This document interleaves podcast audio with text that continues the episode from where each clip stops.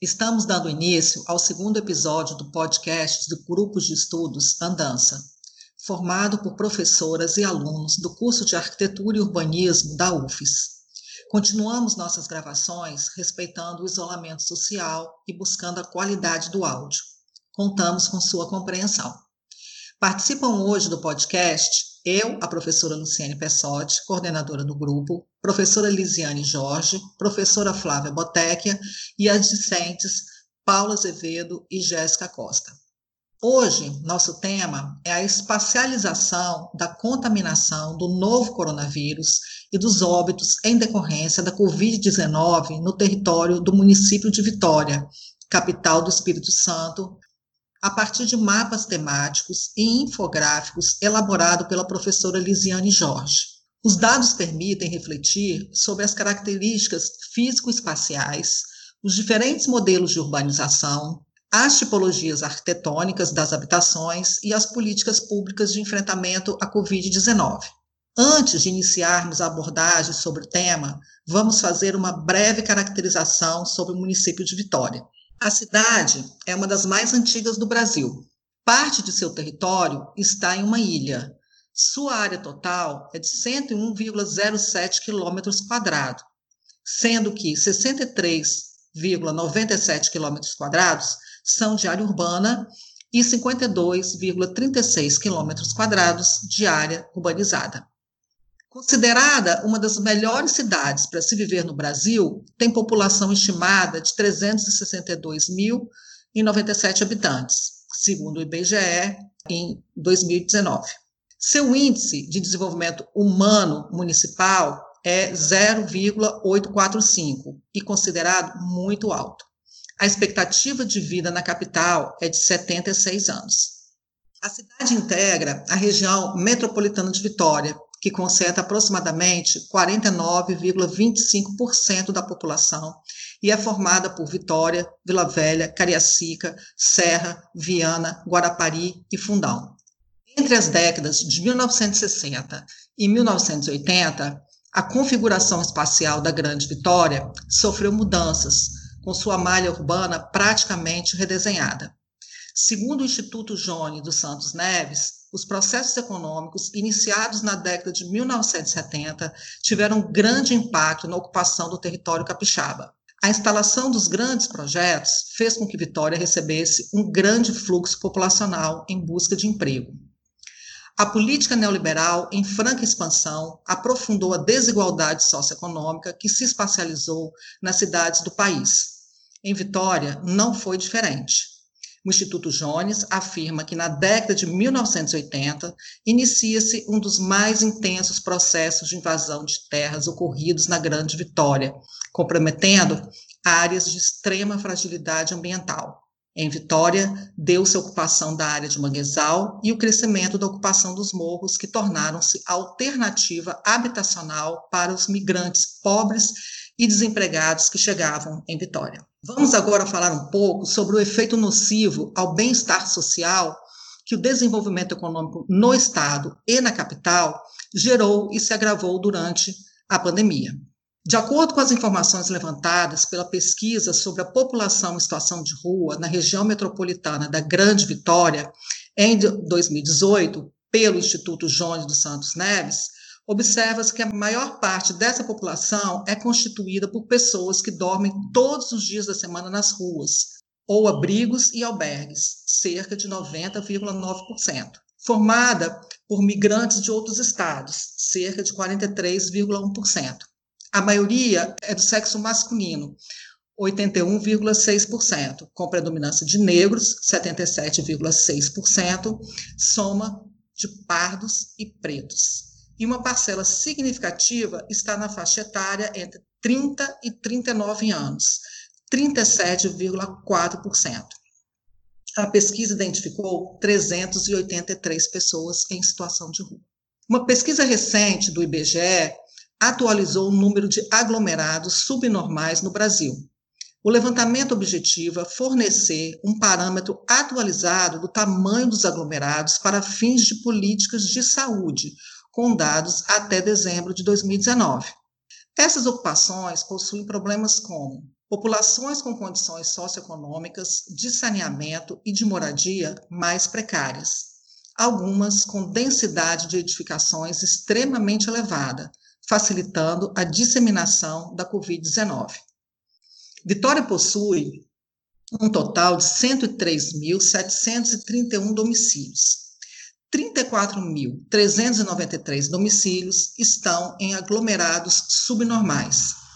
Logo, do total de domicílios ocupados na capital, 33,16% estão nos aglomerados subnormais, o que é um alto índice.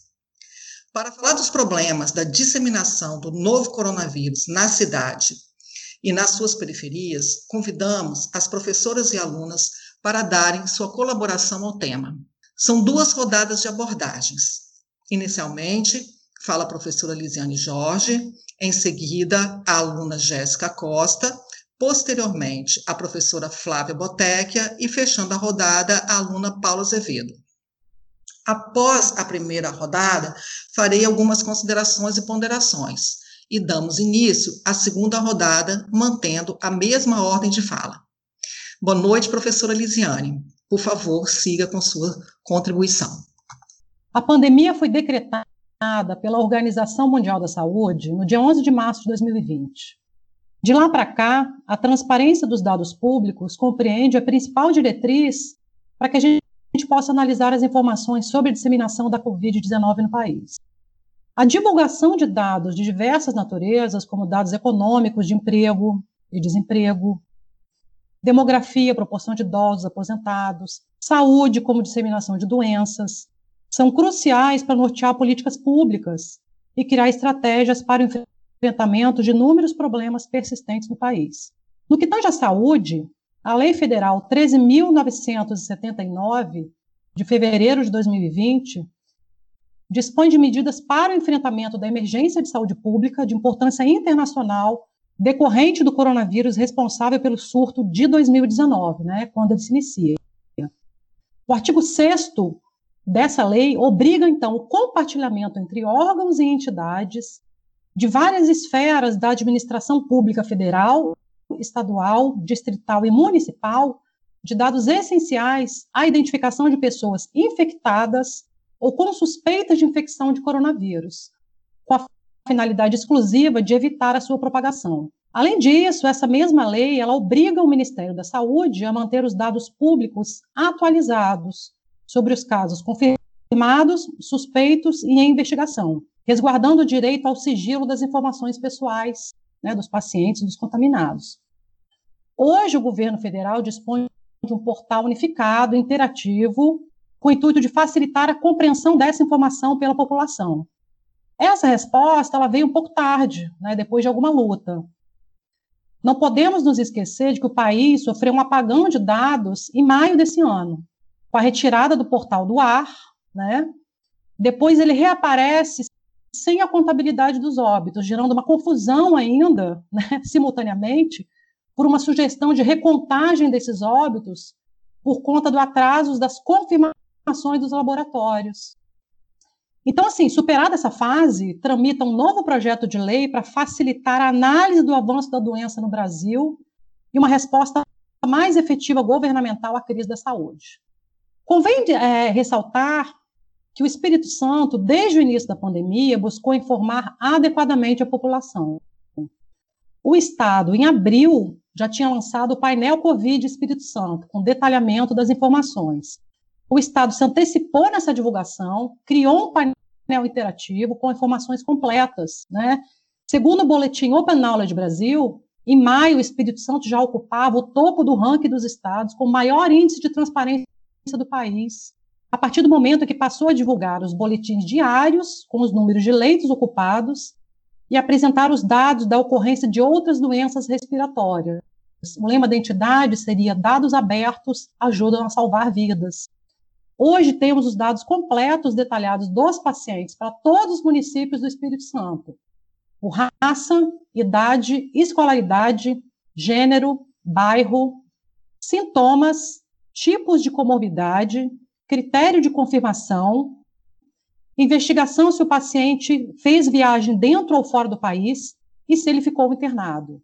Todos esses dados estão abertos em planilhas de fácil tabulação para qualquer cidadão. Além dos dados abertos, há uma série de infográficos e mapas gerais que auxiliam a leitura conforme o dado selecionado. O nosso trabalho, portanto, foi fazer os cruzamentos desejados desses dados abertos para confirmar a espacialização da doença no território. Os dados de renda, por exemplo, eles inexistem no painel COVID. Então, foram cruzados com a sobreposição dos dados do censo, do IBGE. Veja só, concluiu-se que 76% dos óbitos do município de Vitória são de moradores residentes em bairros cujas, cuja renda familiar mensal é de até três salários mínimos. Além disso, as comorbidades da população de baixa renda praticamente dobram em relação aos de renda média e alta. A obesidade, por exemplo, chega a ser três vezes maior. Isso é extremamente preocupante. Então, embora os dados estejam lá, o nosso papel é interpretá-los à luz de uma análise urbana e socioeconômica. Bom, é, os dados da espacialização da Covid em Vitória, eles me remeteram a um livro chamado Cortiço. O livro, ele foi escrito por Aloysio de Azevedo e foi lançado em 1890. O livro, ele relata a vida em uma habitação coletiva de pessoas pobres, um cortiço, na cidade do Rio de Janeiro. E ele se trata de um livro icônico e continua tendo muita relevância nos dias atuais, pois ele mostra os desequilíbrios e, con e contrastes entre ricos e pobres que dividem o mesmo espaço urbano. Os romances naturalistas, eles são classificados como romances de tese, porque eles pretendem provar uma teoria de que o indivíduo ele é produto de uma hereditariedade do meio e do momento histórico em que ele vive, sendo determinado por esses fatores e se esgotando perante eles. Ou seja, a tese do livro Cortiço seria que o ambiente onde o indivíduo vive influencia diretamente o seu comportamento e prescreve o seu futuro. É um retrato fiel do capitalismo emergente no século XIX e da consequente exploração das camadas mais frágeis da população. É evidente no livro a exploração do pobre pelo rico, do negro pelo branco, e mesmo ele sendo escrito há mais de um século, a realidade descrita no livro ainda permeia o nosso cotidiano e diversas capitais, como, por exemplo, Vitória. Tal realidade ainda gera vítimas que se esgotam perante uma realidade cruel e desigual. Por exemplo, 49,4% da área de Vitória, de acordo com dados disponibilizados pela Prefeitura Municipal de Vitória, 2013, originaram-se de territórios autoconstruídos, ou seja, informais e precários. O IBGE define essas áreas como aglomerados subnormais, pois possuem padrão urbanístico regular, carência de serviços públicos essenciais e localização em áreas com restrições à ocupação. Tais assentamentos seriam as favelas, as invasões, loteamentos irregulares, Conforme o censo de 2012, em Vitória, 6,81% dos domicílios podiam ser designados de acordo como aglomerados subnormais, onde residem 8,10% da população do município de Vitória. Mais de 26 mil pessoas. No Espírito Santo, mais de 243 mil e no Brasil, cerca de 12 milhões de pessoas moram em favelas. Contudo, deduz-se que esses dados estão subestimados. Pesquisas de várias instituições indicam que as grandes metrópoles brasileiras têm, em média, 40% e 50% de sua população vivendo na informalidade urbana, das quais 15 a 20% em média moram em favelas. Conforme a pesquisa Saberes, Fazeres e Perfil dos Moradores do Território do Bem, Vitória, Espírito Santo, 2019, doenças respiratórias crônicas predominam no território pesquisado, com 13,29% das citações causadas por umidade, mofo, falta de ventilação. De acordo com o projeto Assessoria e Assistência Técnica em Arquitetura e Urbanismo, ATES e estudos aplicados sobre a mitigação e para o pós-pandemia Covid-19, isso ocasiona vulnerabilidade extrema perante epidemias de dengue, chikungunya, zika, entre outras, agravando-se diante da pandemia de Covid-19. Tais problemas nas edificações decorrem da ausência de assistência técnica na construção da obra, falta de recursos da família para compra de material e pagamento de mão de obra qualificada. Como já falado pela Lisiane, pela Jéssica, o Brasil é um país com muitas desigualdades. E nesse contexto, o vírus pode atingir qualquer um, é claro, é, mas já entendemos essa altura do campeonato, né, há mais quase 120 dias aqui confinados, que o vírus ele é, ele fica mais resguardado a uns do que a outros, né? Algumas pessoas podem se proteger mais do que outras e algumas têm acesso a tratamentos que outras pessoas nunca poderão ter.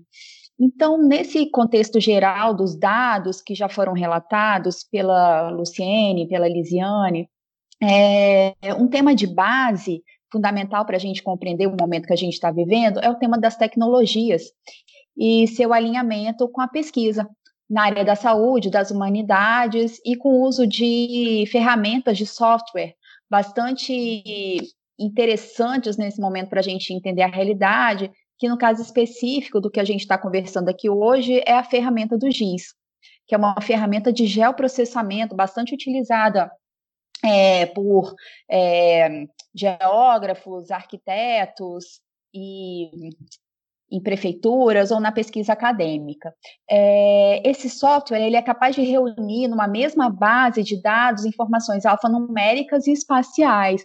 É, Para vocês terem uma ideia, hoje eu fiz essa pesquisa, mas a gente pode fazê-la diariamente. Se você colocar no Google os termos mapa e Covid, a gente tem quase um trilhão de resultados há um boom de resultados. É, todas as cidades querem entender é, como a epidemia está acontecendo, qual é o comportamento dela, como que ela se espacializa no território.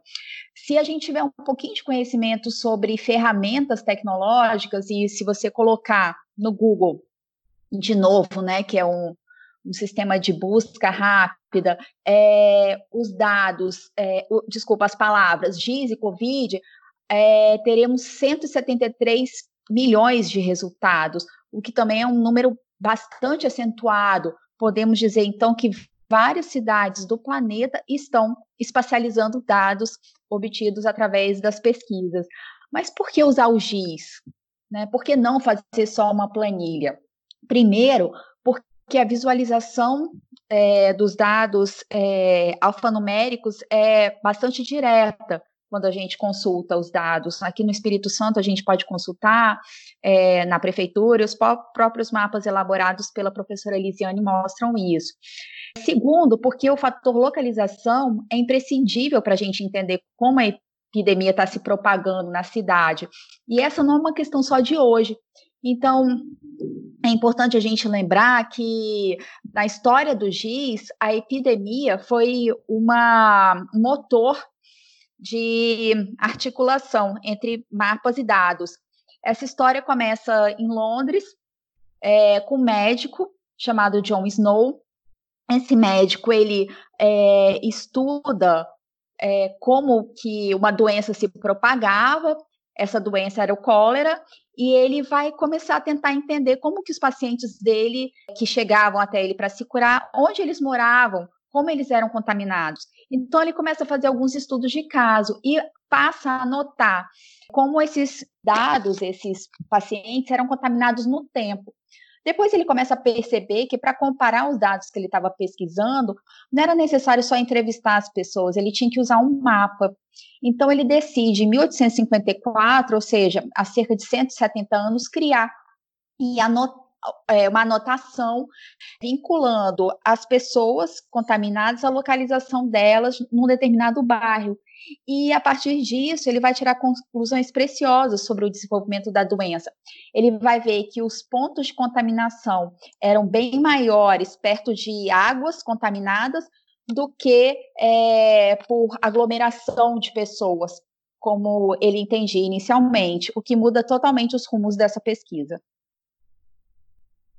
Quando analisamos os mapas e infográficos elaborados pela professora Lisiane Jorge acerca da Covid-19 no município de Vitória, é nítido o fato de que o vírus gera mais óbitos em regiões onde a discrepância socioeconômica é maior. Essa realidade, apontada nos mapas, vai na contramão do direito à cidade proposto por Henri Lefebvre, pois se esse já era o caso dessa população socialmente vulnerável antes da pandemia, agora se torna algo ainda mais nocivo, no sentido em que essa população não tem o direito de se proteger e proteger a sua família contra a morte imposta não só pelo vírus, mas pelo cenário gerado dessa negação ao direito de ter uma moradia digna, de um fornecimento de saneamento básico, de um amparo econômico justo por parte do Estado, dentre outros fatores necessários para a prevenção do coronavírus orientados pela OMS. Ao contrário, encontramos um cenário onde as políticas mitigatórias demoram a ser implementadas, ou quando são implementadas, não são satisfatórias. Percebemos, espacialmente nas cidades, que a transformação das mesmas não se dá a partir da atuação do poder coletivo, mas que foi entregue nas mãos da iniciativa privada, gerando essa injustiça social marcada nos espaços urbanos das nossas cidades. No caso de Vitória, percebemos essas marcas ao observarmos o surgimento de alguns bairros, como São Pedro, que abrigou inicialmente migrantes pobres, desempregados, subempregados e trabalhadores de baixa renda em uma área de depósito de lixo da cidade de Vitória. Mediante esse contexto de crise sanitária e crise política, devemos cada vez mais buscar a democratização do processo de transformação das nossas cidades. Para conseguirmos frear o avanço da contaminação, políticas públicas são de extrema importância. Com esses mapas, que diagnosticam espacialmente as causas de maior impacto para uma parcela da população, conseguimos a base para a formulação de políticas públicas eficazes. Dando prosseguimento, ressalto que os problemas identificados nas periferias de Vitória são comuns a áreas idênticas pelo país afora. Estes locais foram e são objeto de manifestações artísticas e intelectuais. Obras literárias, filmes como Cidade de Deus, músicas, por exemplo, retratam a dura vida da população em situação de vulnerabilidade social. A Jéssica, por exemplo, citou o livro O Cortiço.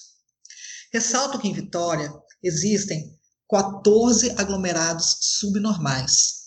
Considerando os dados habitacionais do IBGE de 2010, moravam nestes locais 35.818 pessoas, conforme abordou a Jéssica. Certamente esse número aumentou.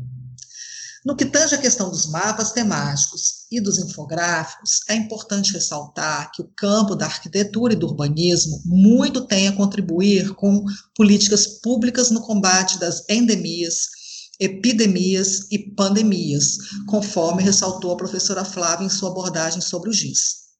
A Covid-19 expõe, como já debatido no podcast anterior, as mazelas das cidades no planeta bairros e moradias com grandes aglomerações, falta de infraestrutura urbana, o tratamento de lixo, a mobilidade urbana não inclusiva, a poluição e a degradação ambiental se tornaram desafios não só para o planejamento das cidades, como para a saúde humana. Lá no Renascimento, o Leonardo da Vinci esboçou um projeto de cidade utópica, visando combater os problemas das doenças, mas a política do higienismo chegou ao Brasil somente no século XIX. Pesquisadores capixabas demonstram que a partir da segunda metade deste século, o XIX, a noção de civilidade, higienismo e embelezamento materializou-se no espaço com intervenções urbanas. Lembremos do projeto do Novo Arrabalde, do engenheiro sanitarista Saturnino de Brito, com elementos extraídos à filosofia positivista.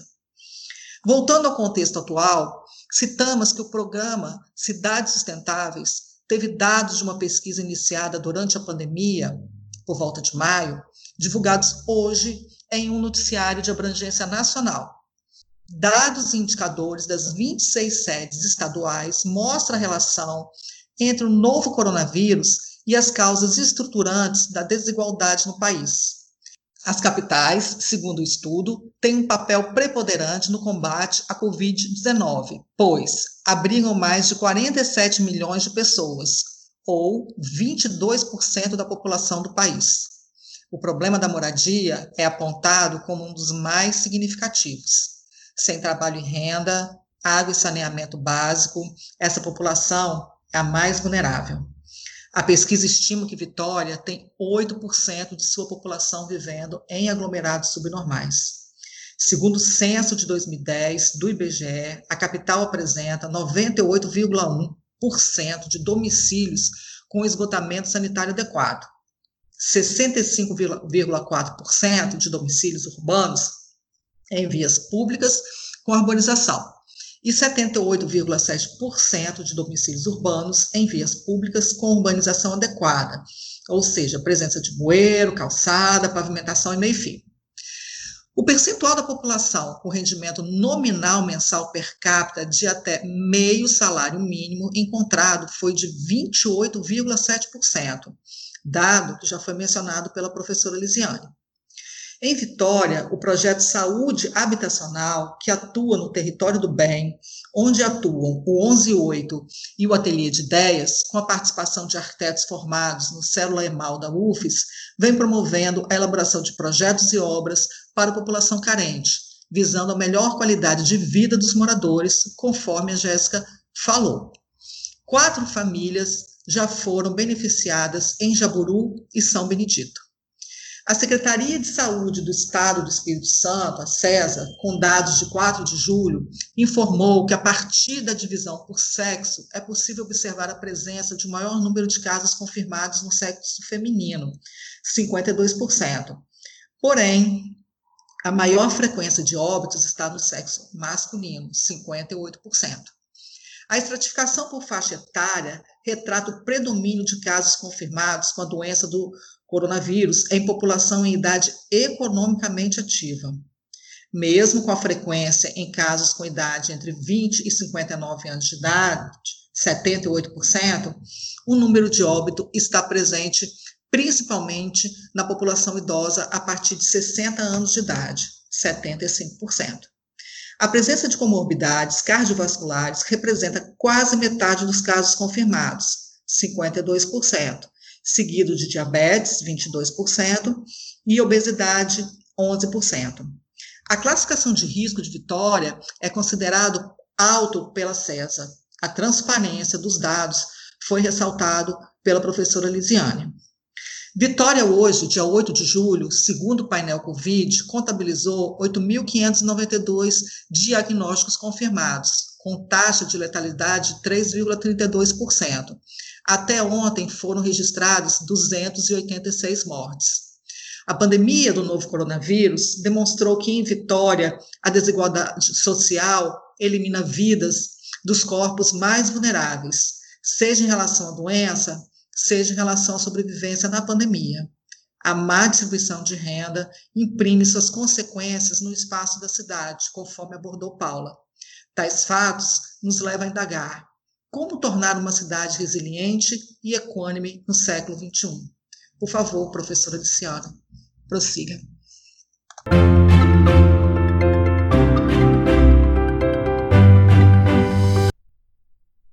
A partir dos dados do painel Covid, nós criamos a cada 15 dias os, ma os mapas temáticos. Né? Usamos o método dos mapas de símbolos proporcionais, mapas graduados, além dos infográficos gráficos para compreensão da informação. Buscamos identificar, então, os vetores de expansão dos casos de contaminação e óbitos. Né?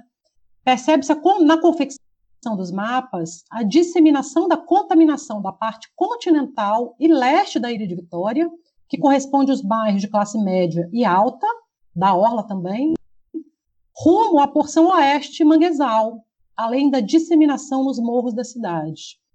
Fizemos o cruzamento dos dados do censo, em especial os dados de renda, para entender a distribuição socioespacial da doença em Vitória. Concluímos, então, nesse momento, que as mortes são concentradas em bairros de baixa renda e superam em três vezes os demais bairros da cidade. O primeiro mapa foi desenvolvido no dia 11 de abril. Tinha 156 casos confirmados e oito óbitos, sendo que destes oito óbitos, seis estavam localizados em Jardim Camburi por conta de uma casa de acolhimento de idosos. Naquele momento, lá atrás, tínhamos uma proporção de contaminação nas classes de renda baixa de apenas 28%, e os óbitos na proporção de 25% nessa renda baixa. Hoje temos uma situação bastante peculiar.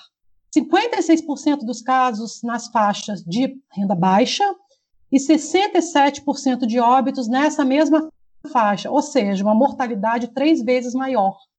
Convém uma reflexão profunda sobre esse processo de expansão urbana da cidade. Né? Como a professora Luciane mencionou já, o bom desenvolvimentista da cidade acontece justamente na década de 70. Esse excedente populacional migratório, não absorvido por um mercado de terras, nem por uma política habitacional adequada, ocupa áreas de morro, áreas de mangue, sem infraestrutura, áreas de alagado, né? Então, existiu uma ausência de direitos básicos essenciais, saúde, educação, saneamento, né? um processo histórico aí. Através de muita luta, os moradores reivindicaram essas conquistas, novas conquistas, né? Apoiados a partir de um processo participativo. Não é à toa que muitos bairros têm nome de luta e resistência, né? Resistência, Nova Palestina, Conquista, Joana d'Arc. A primeira iniciativa de sucesso, então, para reverter esse processo foi o projeto da Grande São Pedro, que buscou definir áreas de intervenção a partir de critérios de precariedade, renda baixa e ausência de infraestrutura. Como a Paula mencionou, o lixão do município era despejado sobre a área de manguezal da cidade. Né? O meio ambiente não tinha valor naquele momento histórico. Era uma ocupação calamitosa de extrema miséria e pobreza, em que adultos e crianças sobreviviam da catação de materiais e até de restos de alimentos. Eu lembrei aqui de um livro chamado Quarto de Despejo, da Carolina de Jesus. Ele foi lançado na década de 60, mas ele retrata a história de uma catadora da favela do Canindé, em São Paulo, na década de 50, né? No cerne do desenvolvimento aí, é, urbano do país. Então, o livro é uma menção à atividade de despejo dos pobres. Uma citação interessante, a Carolina menciona. Em 48, quando começaram a demolir as casas térreas para construir os edifícios, nós, os pobres que residíamos nas habitações coletivas, fomos despejados e ficamos residindo debaixo das pontes. É por isso que eu denomino que a favela é o quarto de despejo de uma cidade. Nós, os pobres, somos os trastes velhos. E ela falava ainda: eu classifico São Paulo assim. O palácio é a sala de visita, a prefeitura a sala de jantar e a cidade é o jardim. E a favela é o quintal onde jogam lixos. Carolina era mãe solteira de três filhos, apaixonada por literatura, e escreveu em seu diário as mazelas de morar numa favela, relatando a doença e a fome. Buscava no lixo descartado pelos outros o seu sustento. Ela era uma catadora. Buscava restos de alimento nas feiras e até mesmo no lixo quando era preciso. Um livro difícil, que expõe todo o sofrimento e a resiliência de uma mulher negra, pobre, migrante, e a forma de lidar com essas dificuldades. Bom, em Vitória, esse ciclo do lixão ele é interrompido no final da década de 80, e um projeto para Grande São Pedro de desenvolvimento integrado e preservação do do manguezal começou a reverter esse cenário. Daí surge o arcabouço do projeto Terra e da criação das chamadas poligonais, com a identificação e mapeamento das áreas precárias que receberiam melhorias urbanísticas. Hoje esse projeto foi desmantelado, mas seu significado permanece, né, pela importância e pelo legado. Passadas três décadas, são os bairros situados em zonas especiais de interesse social, que se sobrepõe a algumas poligonais do projeto Terra, onde estão os maiores índices de mortalidade muito acima da média. O município de Vitória, então, como a professora Luciane mencionou, tem uma taxa de letalidade que é uma média de 3,3%. Mas, um olhar apurado, a gente consegue compreender como se dá essa distribuição. Então, olhando rapidamente, poderíamos afirmar: ah, mas Jardim Cambori tem a maior quantidade de casos e tem a maior quantidade de óbitos. Só que se a gente fizer a continha, a gente vai perceber que a taxa de letalidade de Jardim Cambori é 2,1. Enquanto isso, muitos bairros da porção oeste da cidade têm uma taxa de letalidade acima de 6. E aí eu queria mencionar que bairros são esses. Por exemplo, Romão, da Penha, Ilha das Caieiras, Caratuíra, do Cabral, Santo André, Santo André Ilha do Boi está nesse miolo também, Jucutuquara, Piedade, Ariovaldo Favalessa, Estrelinha, Conduza, Santos Reis, Boa Vista, todos esses bairros têm uma taxa de letalidade acima de 6%. E, pasmem, Boa Vista tem uma taxa de letalidade de 16%, Santos Reis 15%, Conduza 11%. Então, uma comprovação, quando a gente consegue manipular os dados, entendê-los na sua profundidade, como as classes de renda estão vulneráveis nesse processo né, do coronavírus. Todos esses problemas citados, as comorbidades, periferias, falta de acesso à saúde e educação, ampliam a vulnerabilidade dos mais pobres e negros, que são a maioria nas favelas, segundo um estudo do IPEA. Ou seja, majoritariamente, a população negra e afrodescendente é a mais prejudicada devido a fatores listados a seguir, conforme o documento político unificado de 2020. São os que têm maior dificuldade para se isolar, em função das moradias superlotadas, ficando mais expostos ao, ao contágio, falta de acesso à água e esgoto. São os que correm maiores riscos de morte nos casos de contaminação, devido ao menor acesso aos serviços de saúde e pela frequência maior de doenças pré-existentes e debilidades de saúde em geral. E são os que mais sofrem as consequências econômicas agravadas pela pandemia. Nesse viés, muitos sociólogos, profissionais da linguagem, dentre outros, recorrem à interpretação no rap nesse cenário como meio de dar voz à revolta vivenciada por essa população. O álbum duplo, Nada como um Dia Após o Outro Dia, 2002, de Racionais, uma banda rapper brasileira da região do Capão Redondo em SP, tem duas músicas excepcionais que destacam-se: Jesus Chorou e Nego Drama. Tais músicas retomam temas recorrentes: o cotidiano de violência hiperbólica da periferia descrito em longas letras de caráter narrativo e tom de revolta, trazendo à tona, portanto, a desigualdade social e racial vivenciada na periferia. Mesmo quando escrita em 2002, a letra da música Negodrama permanece atemporal.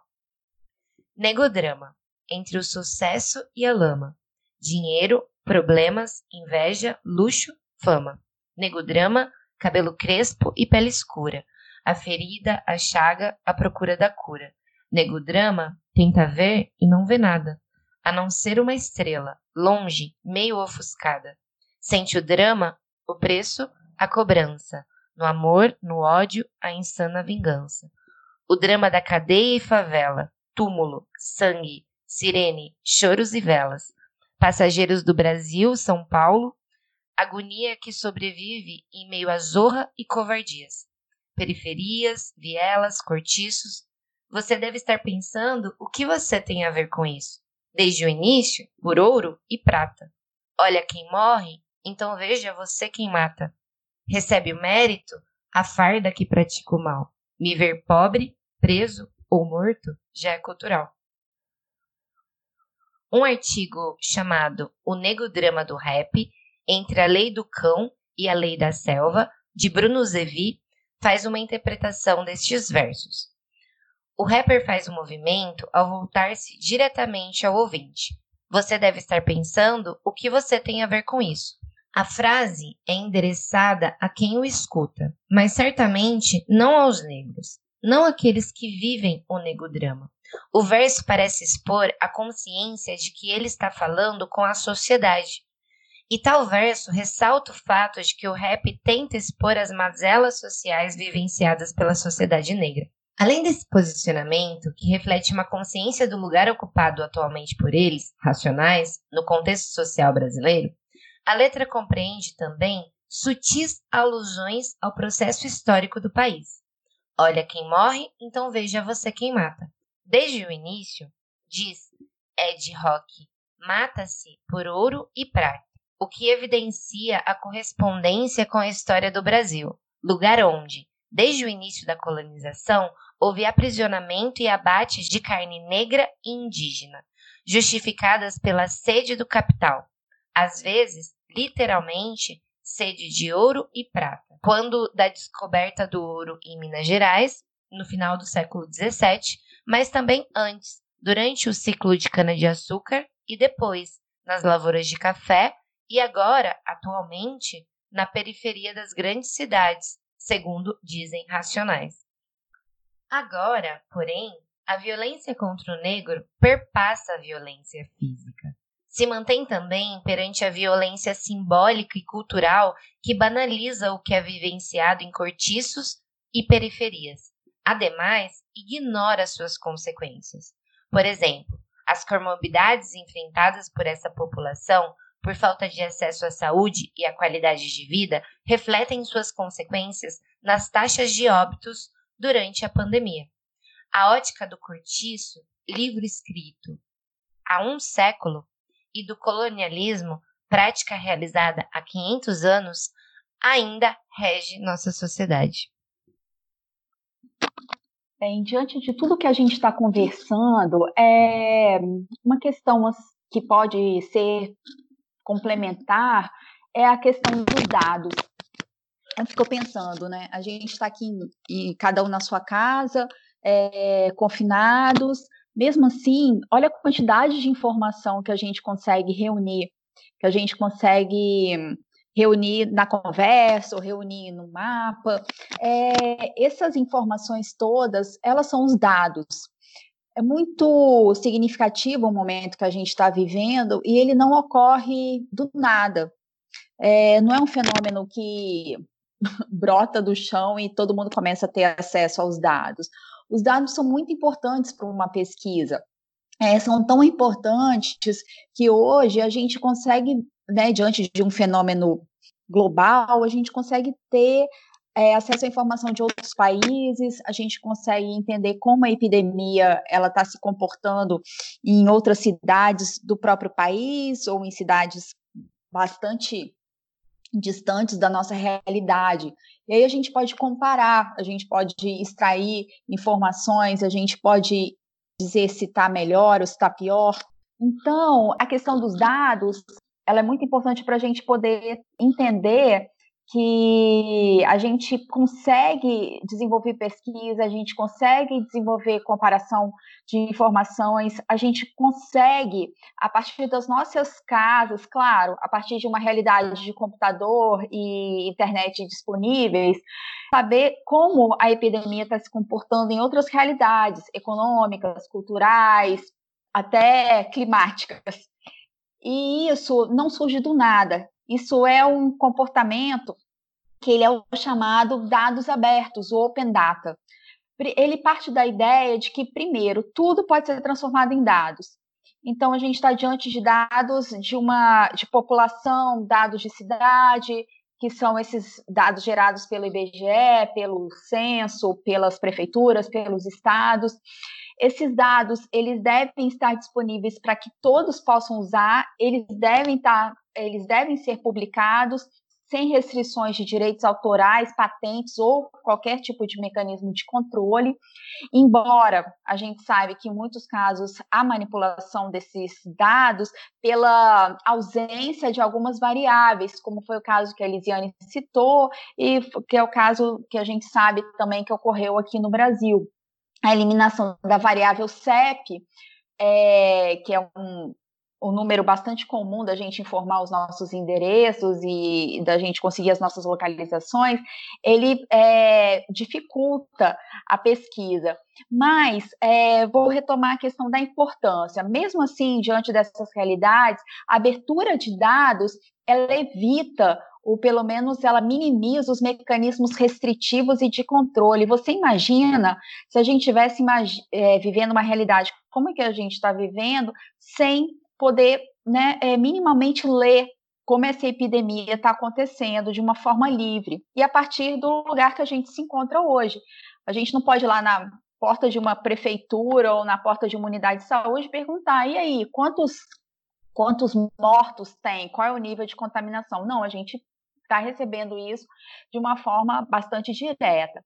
Esse conceito de dado aberto é, é um conceito ligado diretamente à questão dos dados científicos, ele foi institucionalmente estabelecido na década de 1950 esse movimento ele, ele antecede a disseminação completa da internet, mas ele vai alterar significativamente o contexto dos dados científicos abertos.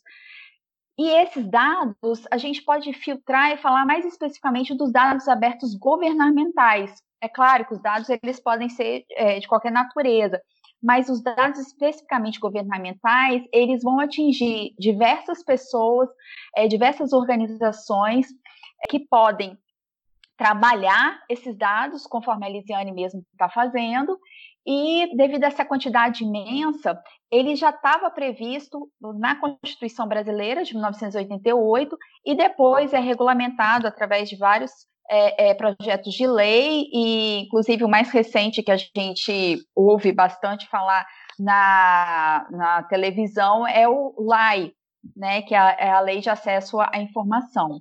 Bem, é importante frisar que esse tipo de dado, que é o Open Data, ele é, vai gerar valor para a participação popular, para o controle das democracias, para a inovação, para a melhor, melhor e criação de novos serviços do governo e para cobranças, evidentemente, e para novos conhecimentos ao combinar essas fontes e os padrões. E que os dados abertos, eles devem ser sempre primários, ou seja, eles não devem passar por nenhum tipo de detalhamento antes da sua publicação, eles devem é, ser feitos rapidamente para preservar o valor dos dados, então não adianta divulgar dados do Covid daqui a 10 anos, a gente quer agora. Eles devem ser acessíveis, ou seja, disponíveis à maior parte da população. Eles devem ser processados por máquinas, ou seja, eles devem ser é, passar por um processo automatizado, não devem ser discriminatórios. É, sem qualquer tipo de restrição ao registro, né, ao acesso desse registro, não devem ter proprietários, qualquer pessoa deve poder manipular esses dados e eles devem ser de licença livre, livres de patentes, de marcas comerciais ou de regulamentos secretos. Frente a esse cenário descrito por meio das falas até aqui, vemos que os mais afetados pelo vírus não possuem condições financeiras de arcar com o tratamento da Covid-19 pela rede de saúde privada e dependem do SUS. E quem é o SUS? O Sistema Único de Saúde foi criado em 1988 pela Constituição Federal Brasileira, que determina que é dever do Estado garantir saúde a toda a população brasileira. No entanto, nesse contexto neoliberal de transpor para a iniciativa privada a responsabilidade de gerir as políticas públicas, em um momento antes da pandemia ter início no Brasil, o governo em exercício apontava um encaminhamento para a privatização do SUS, em prol de uma nova proposta de um sistema de saúde que consistia em repassar serviços de saúde prestados à população para a iniciativa privada. Quando a pandemia se instala em território brasileiro, o SUS se coloca como a mais eficiente arma no combate ao vírus, no caso do sistema de saúde de Vitória, não foi diferente. A assistência aos infectados e a criação de um sistema de informações por meio do painel Covid-19 se mostraram eficazes até agora no combate ao vírus. Estamos acostumados com o marketing negativo costumeiramente difundido pelas grandes mídias. O sucateamento do SUS por meio da divulgação enfática de suas dificuldades e da não exposição dos contrapontos positivos, como o fato de atender mais de 190 milhões de pessoas e que 80% dessas 190 milhões dependem exclusivamente do SUS para terem acesso ao atendimento de saúde, não é exposto. A pandemia mostrou que nessa balança de dificuldades e democratização do direito à saúde, temos que focar nessa conquista, que é o SUS, e cobrar do governo para que sane essas duras dificuldades que sabemos que existem. Caros ouvintes, por hoje chegamos ao final. Agradeço a todas as participantes, Lisiane, Jéssica, Flávia e Paula, pelas reflexões. Eu gostaria de convidá-los para ver os mapas e infográficos aqui citados no nosso Instagram, andancap. Para concluir, eu gostaria de ler um pequeno trecho da obra Quarto dos Desejos, por Stacilim Orefice, inspirada na obra citada pela professora Lisiane, Quarto de Despejo, de Carolina Maria de Jesus. O trecho do diário registra o dia 16 de julho de 2155. Eu gosto de histórias de heróis e princesas. Adoro quando elas são salvas. Eu sei que não vou ser salva. É claro que existem heróis, mas eu não sou uma princesa. Tenho cabelo ruim e pele negra. Acho que eu só me lembro de uma princesa igual, mesmo assim, ela era branca e ruiva. Ruivos são bonitos, mesmo com cabelo ruim. Um dos meus sonhos é fazer uma história onde uma princesa é salva por outra princesa. Elas seriam negras, é claro, e todas as garotas iriam querer seus cachos, mas só teriam cabelo liso e louro. Elas seriam feias com seus olhos azuis, estranhos. Mesmo assim, eu sou legal todas elas teriam finais felizes. Todo mundo merece um final feliz.